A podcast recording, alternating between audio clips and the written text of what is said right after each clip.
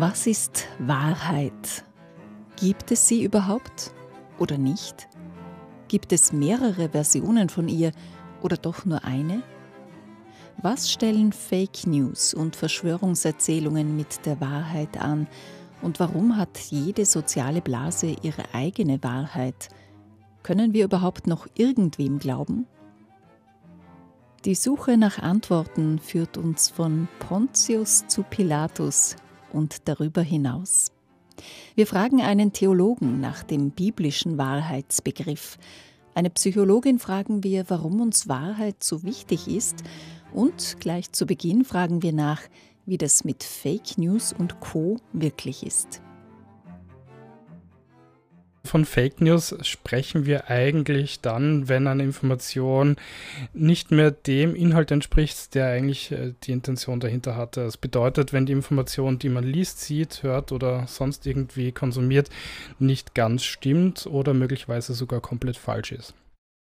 Matthias Jax ist Projektleiter von Safer Internet.at, einer EU-Initiative, die Kinder und Jugendliche beim sicheren Umgang mit dem Internet unterstützen möchte. Der Begriff Fake News wurde im Jahr 2016 populär, und zwar im US-amerikanischen Präsidentschaftswahlkampf zwischen Donald Trump und Hillary Clinton. Wie eben diese Wahl von Trump groß in Amerika gewesen ist. Also da ist der Begriff irgendwie so groß geworden und da hat man sich auch erstmals wirklich intensiv auch in einem eher wissenschaftlicheren Kontext begonnen auseinanderzusetzen, weil halt viele Beispiele da waren. Was sich in dieser wissenschaftlichen Auseinandersetzung gezeigt hat, ist, dass Fake News tatsächlich Wählerinnen und Wähler beeinflussen können, sagt Matthias Jax von SaferInternet.at. Die Frage, ob äh, Fake News Wahlen oder politische Entscheidungen beeinflussen kann, kann man auf jeden Fall mit Ja beantworten. Der Grund dafür ist, dass äh, soziale Netzwerke auch schon darauf reagiert haben. Also zum Beispiel WhatsApp hat vor kurzem erst eingeschränkt, dass eine gewisse Anzahl von äh, Inhalten gar nicht mehr geteilt werden darf. Also du darfst es an maximal 200 Freunde schicken und danach ist es aus, einfach um da ein bisschen einen Riegen, äh, Riegel auch vorzuschieben. Ähm, die Herausforderung natürlich, vor denen wir stehen, ist, du siehst oft die Information gar nicht, weil die Information sehr stark, man nennt das im Englischen Targeting, also dieses Werbetargeting äh, in zum Beispiel sozialen Netzwerken passiert. Das bedeutet, Informationen werden auf sehr kleinteilige äh, Bevölkerungsgruppen zugeschnitten und nur die sehen das dann. Und äh, wenn du jetzt in sozialen Netzwerken auch pandemiebedingt gerade sehr viel Zeit verbringst, dann siehst du auch sehr oft diese Informationen. Und wir haben ja auch gelernt, Wiederholung macht wahr und je öfter ich das sehe, desto eher glaube ich die Informationen auch. Und das ist schon eine große Herausforderung, vor der wir stehen. Äh, vielleicht nicht ganz so stark in Europa, aber es hat durchaus äh, Potenzial, Wahlen oder auch politische Entscheidungen zu beeinflussen, ja.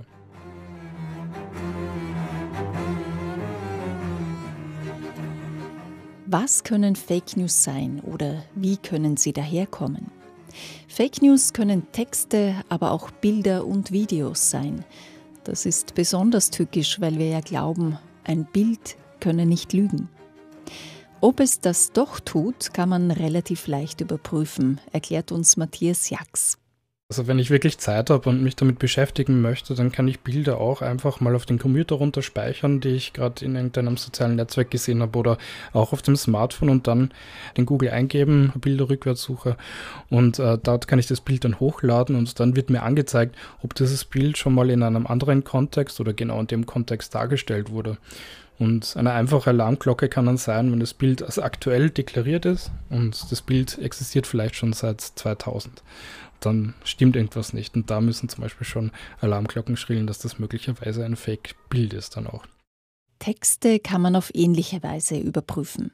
Ein ganz einfacher Tipp ist, was man nicht machen soll, ist die Überschrift von dem Artikel in die Google-Suche rein zu posten, weil dann kriege ich natürlich nur Inhalte, die genau auf das zugeschnitten sind. Also möglicherweise haben das dann auch Personen unterschiedlichen Quellen genauso zugespielt und das wurde einfach nur kopiert.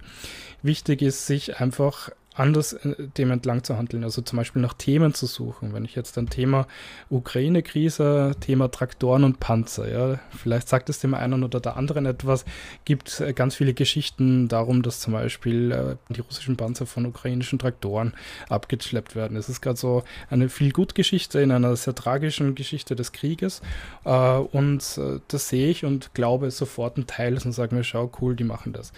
Ob es stimmt oder nicht, das kann ich zum Beispiel schon auch überprüfen, also indem ich äh, umgekehrte Bildersuche mache, indem ich einfach mal kritisch die Quelle anschaue, wer hat das geschrieben, ist das nur ein Blogpost oder gibt es einen Absender?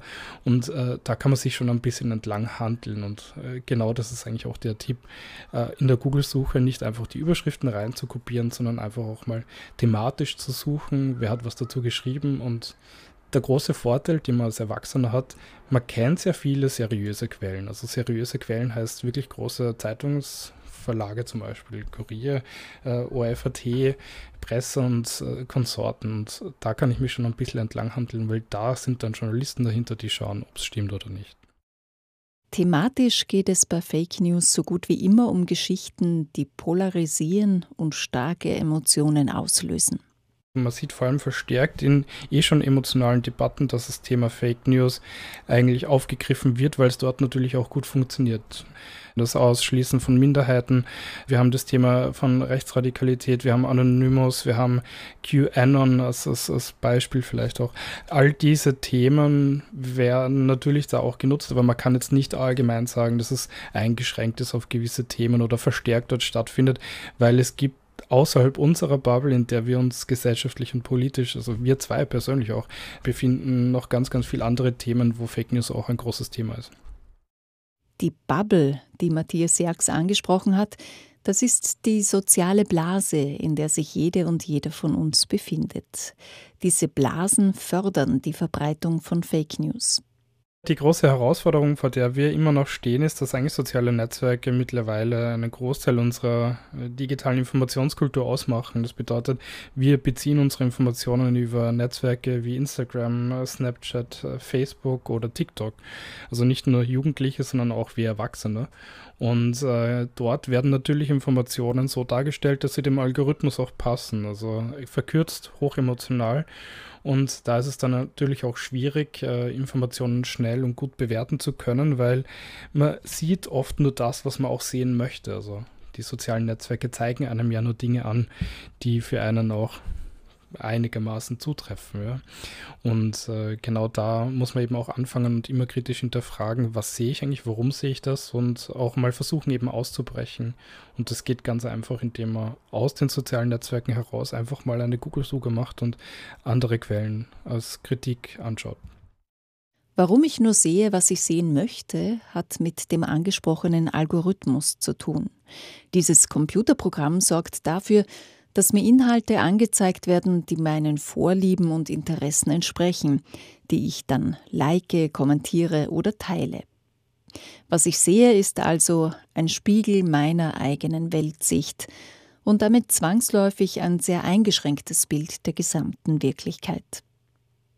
So kann es kommen, dass die einen das eine glauben und die anderen das andere und beide Seiten ihre Informationen aus dem Internet beziehen. Damit sind wir bei den Verschwörungstheorien oder richtig Verschwörungserzählungen. Wir versuchen so ein bisschen diesen Begriff Verschwörungstheorien abzuwandeln in Richtung Verschwörungserzählung.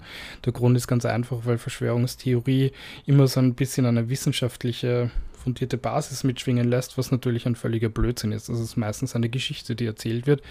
Der Grund ist einfach, dass es Menschen gibt, die an gewisse Dinge glauben. Wir wissen das Thema Chemtrails, wir haben das Thema der Impf Impfstoffkritik.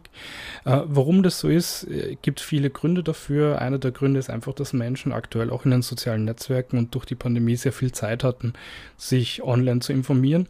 Und wenn man das nicht kann oder nie gelernt hat, dann kann es sehr schnell passieren, dass man über Inhalte und Quellen stolpert, die möglicherweise einfach falsche Informationen darstellen. Einfach weil sie bösartig sind oder weil sie kein Interesse daran haben, dass jemals sich jemand anderes damit wirklich mit guten und echten Inhalten auseinandersetzt. Und das ist eine große Herausforderung, gerade was das Thema Verschwörungserzählungen angeht.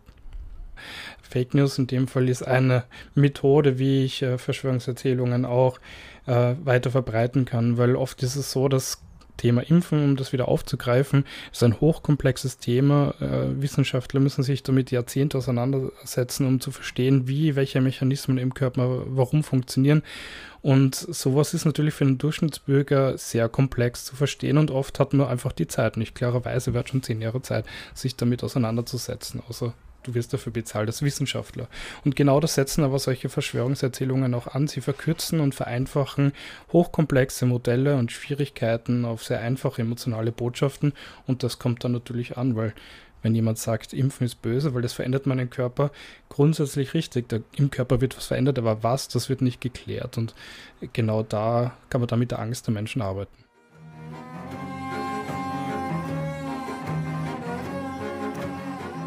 Warum werden Fake News auf die Welt losgelassen? Matthias Jax von Safer Internet.at findet mehrere Gründe. Ein Grund zum Beispiel ist, dass jemand finanzielle Interessen daran hat. Er verdient daran. Das sind so klassische Trading-Plattformen, wo dann irgendjemand wie zum Beispiel Armin Wolf äh, auf einer geheimen Plattform ganz viel Geld verdient hat. Hat er natürlich nie gemacht, aber die Informationen teile ich auf sozialen Netzwerken. Armin Wolf ist äh, sehr bekannte Persönlichkeit in Österreich. Ich klicke drauf und möglicherweise überrumpeln die mich dann auch, dass ich dort entweder Geld investiere oder einfach nur persönliche Daten hinterlege. Also das ist eines der Gründe. Und ein anderer Grund, den können wir gerade live dazuschauen, das ist einfach Informationen, um zum Beispiel einen Gegner auch Missinformationen zukommen zu lassen. Also Ukraine-Krieg, da kann man live zuschauen, wie eigentlich Propaganda und eben Fake News funktioniert und wie auch versucht wird, Informationen einerseits an, in unterschiedlichen sozialen Netzwerken darzustellen, andererseits auch, um den Gegner zu verwirren. Fake News verfälschen Tatsachen. Ihre Botschaften sind einfach, zugespitzt und emotionalisierend. Sie heizen bestehende Debatten auf und spalten. Und noch eine Gefahr sieht Matthias Jax. Fake News selber macht eigentlich gefährlich, dass der Begriff schon ein bisschen überstrapaziert ist. Nicht alles, was nicht richtig ist, ist automatisch Fake News. Äh, das bedeutet, äh, auch Informationen, die einem vielleicht nicht passt oder Informationen, die möglicherweise nicht ganz in mein Weltbild passt, wird relativ schnell mit dem Thema Fake News in Verbindung gebracht und da passiert es dann relativ eben schnell, dass eine Kategorie über etwas gestülpt wird und man sich dann nicht mehr damit näher beschäftigt. Die Bezeichnung Fake News wird zum Totschlagargument für alles, was dem eigenen Weltbild widerspricht. Fakten werden als Fake vom Tisch gewischt.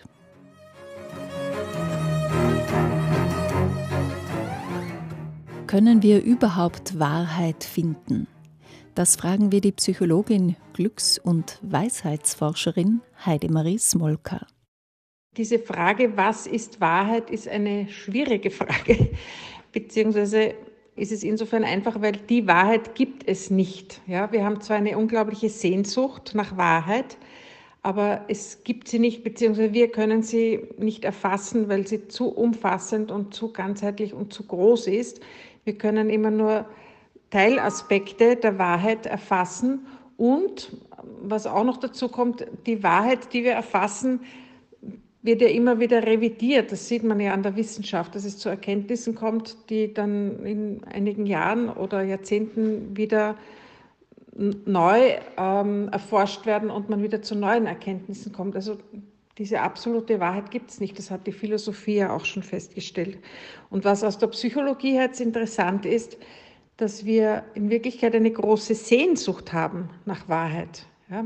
weil es Orientierung gibt, weil es uns Sicherheit gibt. Dadurch sind wir immer so Suchende nach der Wahrheit, aber wir müssen uns ein Stückchen davon verabschieden, dass wir sie finden. Wir tragen in uns eine Sehnsucht nach Wahrheit, sagt Heidemarie Smolka. Wie sollen wir leben mit dieser Sehnsucht nach Wahrheit in Zeiten von Fake News und Konsorten? Dieses Phänomen der Fake News, äh, das trägt natürlich zu noch mehr Verunsicherung bei. Und wir sind da gefordert, sehr kritisch zu sein und äh, Nachrichten oder, oder Meldungen oder Wahrheiten unter Anführungszeichen zu prüfen auf den Wahrheitsgehalt und da wirklich genauer hinzuschauen und genauer hinzuhören und auch zu prüfen, wem kann ich wirklich vertrauen, wer, welches Medium, welche, welche Quelle ist für mich vertrauenswürdig, das immer wieder aufs Neue zu prüfen. Ein Stückchen müssen wir uns damit abfinden, dass es sehr schwierig ist, ähm, der Wahrheit auf die Spur zu kommen. Aber es gibt schon auch einen tröstlichen Aspekt, und zwar würde ich da so Erkenntnisse aus der Weisheitsforschung heranziehen. Aus der Weisheitsforschung weiß man, dass es ein Kriterium von Weisheit ist, dass man die eigene Wahrheit, also das, das, was man für die eigene Wahrheit oder für richtig hält, immer wieder hinterfragt und immer wieder erweitert und da flexibel bleibt und versucht, ähm, diese, diese Wahrheit nicht als das ultimative äh, letzte Ergebnis anzunehmen, sondern immer wieder kritisch zu schauen, gibt es noch eine Erweiterung dessen. Und da finde ich zum Beispiel so ein, ein Zitat sehr schön, das dem Albert Einstein zugeschrieben wird, wo er sagt, eine Abendgesellschaft, bei der sich alle einig waren, ist ein verlorener Abend. Das heißt, er war auch so wirklich immer der, auf der Suche nach Diskussion, nach Reflexion und nach Diskurs, um eben die Wahrheit immer wieder zu erweitern und immer wieder der Wahrheit sich noch mehr annähern zu können, anstatt starr bei dem eigenen Bild zu bleiben und das nicht mehr, nicht mehr zu hinterfragen. Wir sehnen uns nach Wahrheit, weil wir uns sicher fühlen, wenn wir etwas glauben oder an etwas glauben. Aber wem oder was können wir noch glauben? Heidemarie Smolka rät zum einen, wie schon Matthias Jax zuvor, dazu alles gut zu prüfen. Zum anderen meint sie, ist es wichtig, die Sicherheit, die wir im Außen nicht finden, im Innen zu stärken.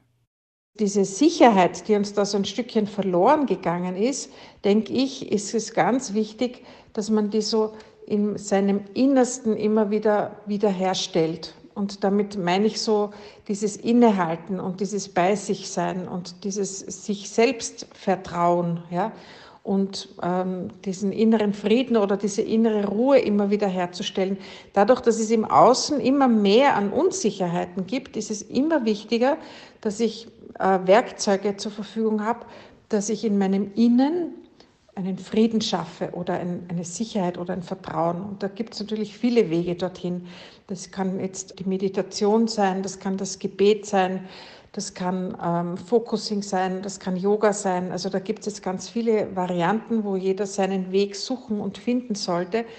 Das wäre so der Ausgleich dafür, um gut mit diesen unterschiedlichsten Arten von Unsicherheiten durchs Leben zu gehen. Ein Weg, um in sich selbst Frieden, Sicherheit und Vertrauen zu schaffen, ist das Gebet, haben wir gehört. In den Religionen begegnet uns der Wahrheitsbegriff ebenfalls, recht häufig sogar, auch in der Bibel. Warum das so ist, sagt uns der katholische Theologe Wolfgang Treitler. Wahrheit im Zusammenhang der Heiligen Schrift ist deshalb so wichtig, damit man diese Grundausrichtung auf Gott nicht verliert. Man kann geradezu sagen, und so könnte man Bibel lesen, dass all die Geschichten, die laufen, all die Weisungen, die gegeben werden, eine ständige Erinnerung an den einzigen Gott und daher auch eine Erinnerung an all dasjenige ist, was nicht Gott ist. Das wird ständig eingeübt, in den zehn Geboten, im Gebet, in den prophetischen Überlieferungen, in den Erzählungen der Geschichten wird immer klargestellt, ein Gott, Wahrheit, die wir nicht erreichen, aber auf die wir trotzdem bezogen sind. Und unsere Aufgabe ist, in dieser Unterscheidung zu leben, der einzige Gott und alles, was geschaffen ist, und auf Basis dieser Unterscheidung zeitgerecht für die geschaffenen Dinge, einschließlich der Menschen, leben zu lernen. Das ist eine ständige Schule, die wir Jahrhunderte hindurch anhält und unter dem Stichwort der Wahrheit dann auch ihre Schärfe gewinnt. Da geht es nicht um ein Spiel, nicht um ein Herumtun, sondern es geht um eine letzte Orientierung, die den Menschen auch in Pflicht nimmt.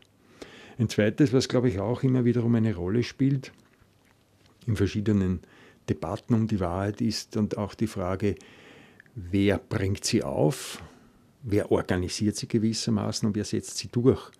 In der Wahrheit haben wir immer auch die Frage nach der Macht. Wer erkennt sie? Wer schafft ihr Geltung? Erkennt man auch wieder sehr schön in der prophetischen Geschichte. Auch dort ist die Wahrheitsfrage mit der Machtfrage verknüpft. Propheten werfen häufig den Institutionen vor, dass sie Wahrheit organisieren, die aber den Institutionen in die Taschen arbeitet und nicht zugunsten des Volkes Israels oder wie auch immer dann gemeint ist, wirksam wird.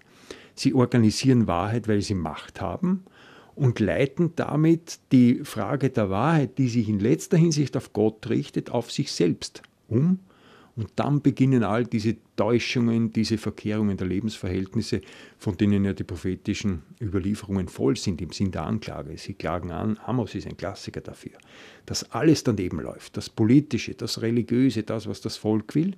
Es läuft alles daneben, weil man eine Wahrheit organisiert hat, die denen, die das im Sinn der Macht vermögen, sehr gut hilft. Sie kritisieren diese Wahrheitsorganisation im Zeichen einer Wahrheit, die sie nicht haben weil sie nicht Gott sind, die aber gerade deshalb kritisch wirkt, verneinend wirkt gegen das, was Macht mit Wahrheit anstellen kann. Wenn die Bibel so oft von der Wahrheit erzählt, gibt es sie dann also doch, die Wahrheit? Wenn ich sage, es gibt eine ewig gültige und als solche erkennbare Wahrheit, dann würde ich als Theologe sagen, nein. Und zwar nein deshalb, weil ich diese Wahrheit ja nicht habe.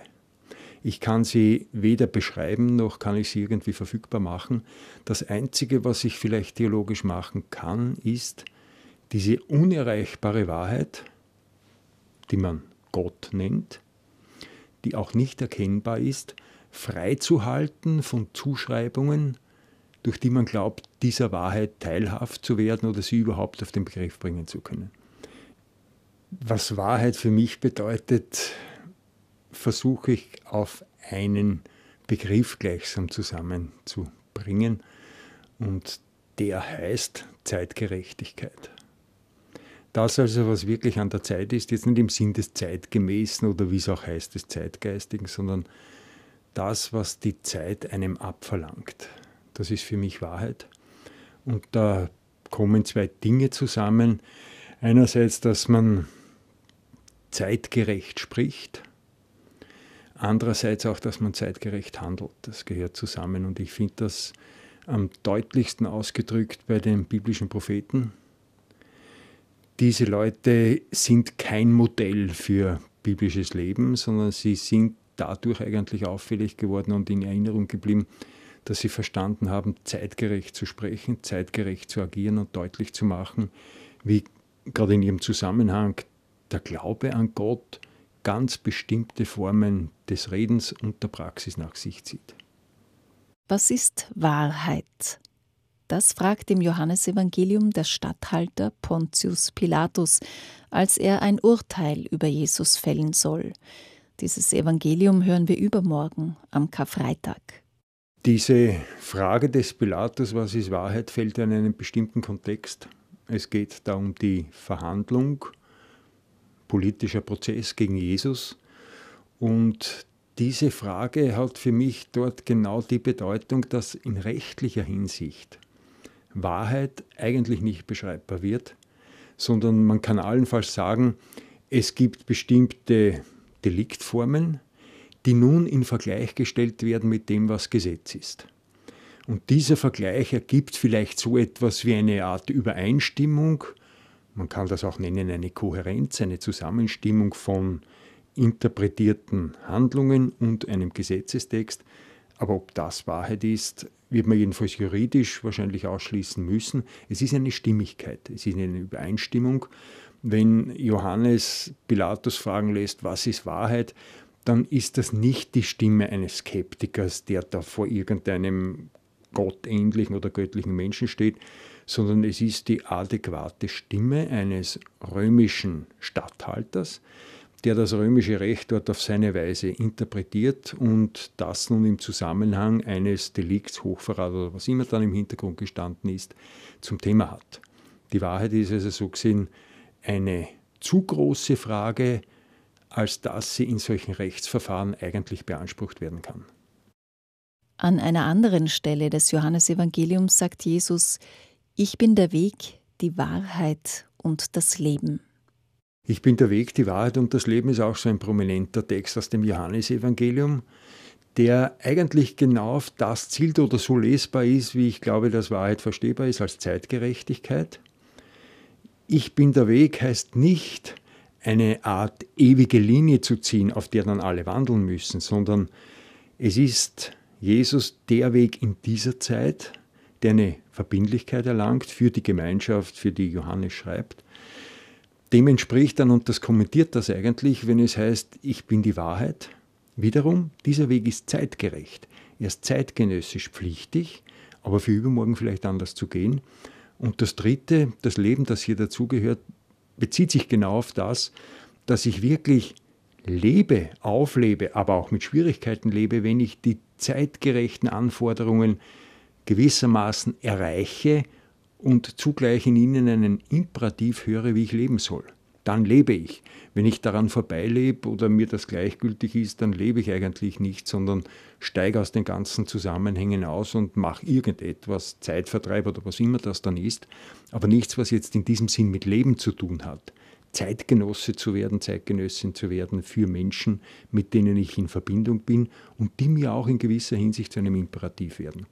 Geist der Wahrheit nennt Jesus wieder bei Johannes den Beistand, den er zusagt, den Seinen zu senden, sobald er beim Vater ist.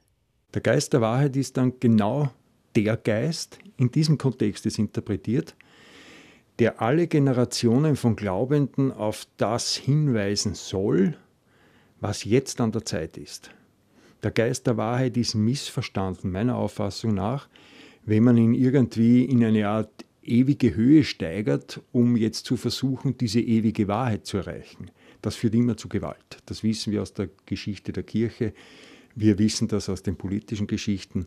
Der Geist der Wahrheit ist der Geist der Zeitgerechtigkeit, des zeitgerechten Handelns, dessen also, wovon ich jetzt beansprucht werde. Das zu erkennen ist eine hohe Kunst, ist sicher auch in einer Verantwortung vor Gott ich will, ich will nicht sagen nur lebbar, aber doch lebbar und macht diese Verantwortung dann eigentlich auch größer als das, was jetzt der unmittelbare Augenblick verlangt. Der Geist der Wahrheit setzt das gewissermaßen in Beziehung. Die Glaubensbeziehung, die ich zu Gott habe, wirkt sich jetzt in zeitgerecht pflichtigem Handeln aus.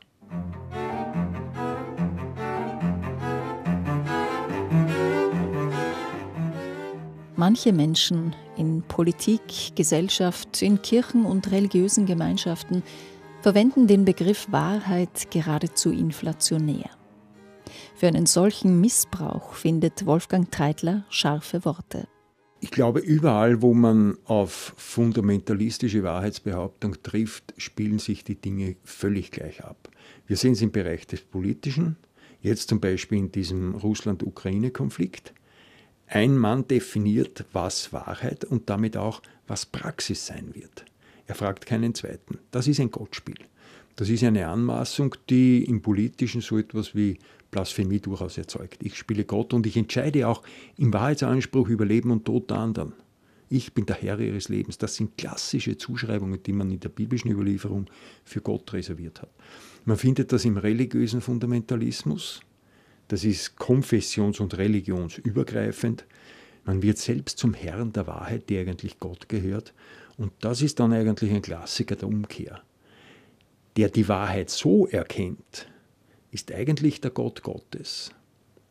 Und das hat furchtbare Konsequenzen, denn diese Leute wissen dann genau, was Gott tut und was nicht tut, was er nicht kann und was er doch kann.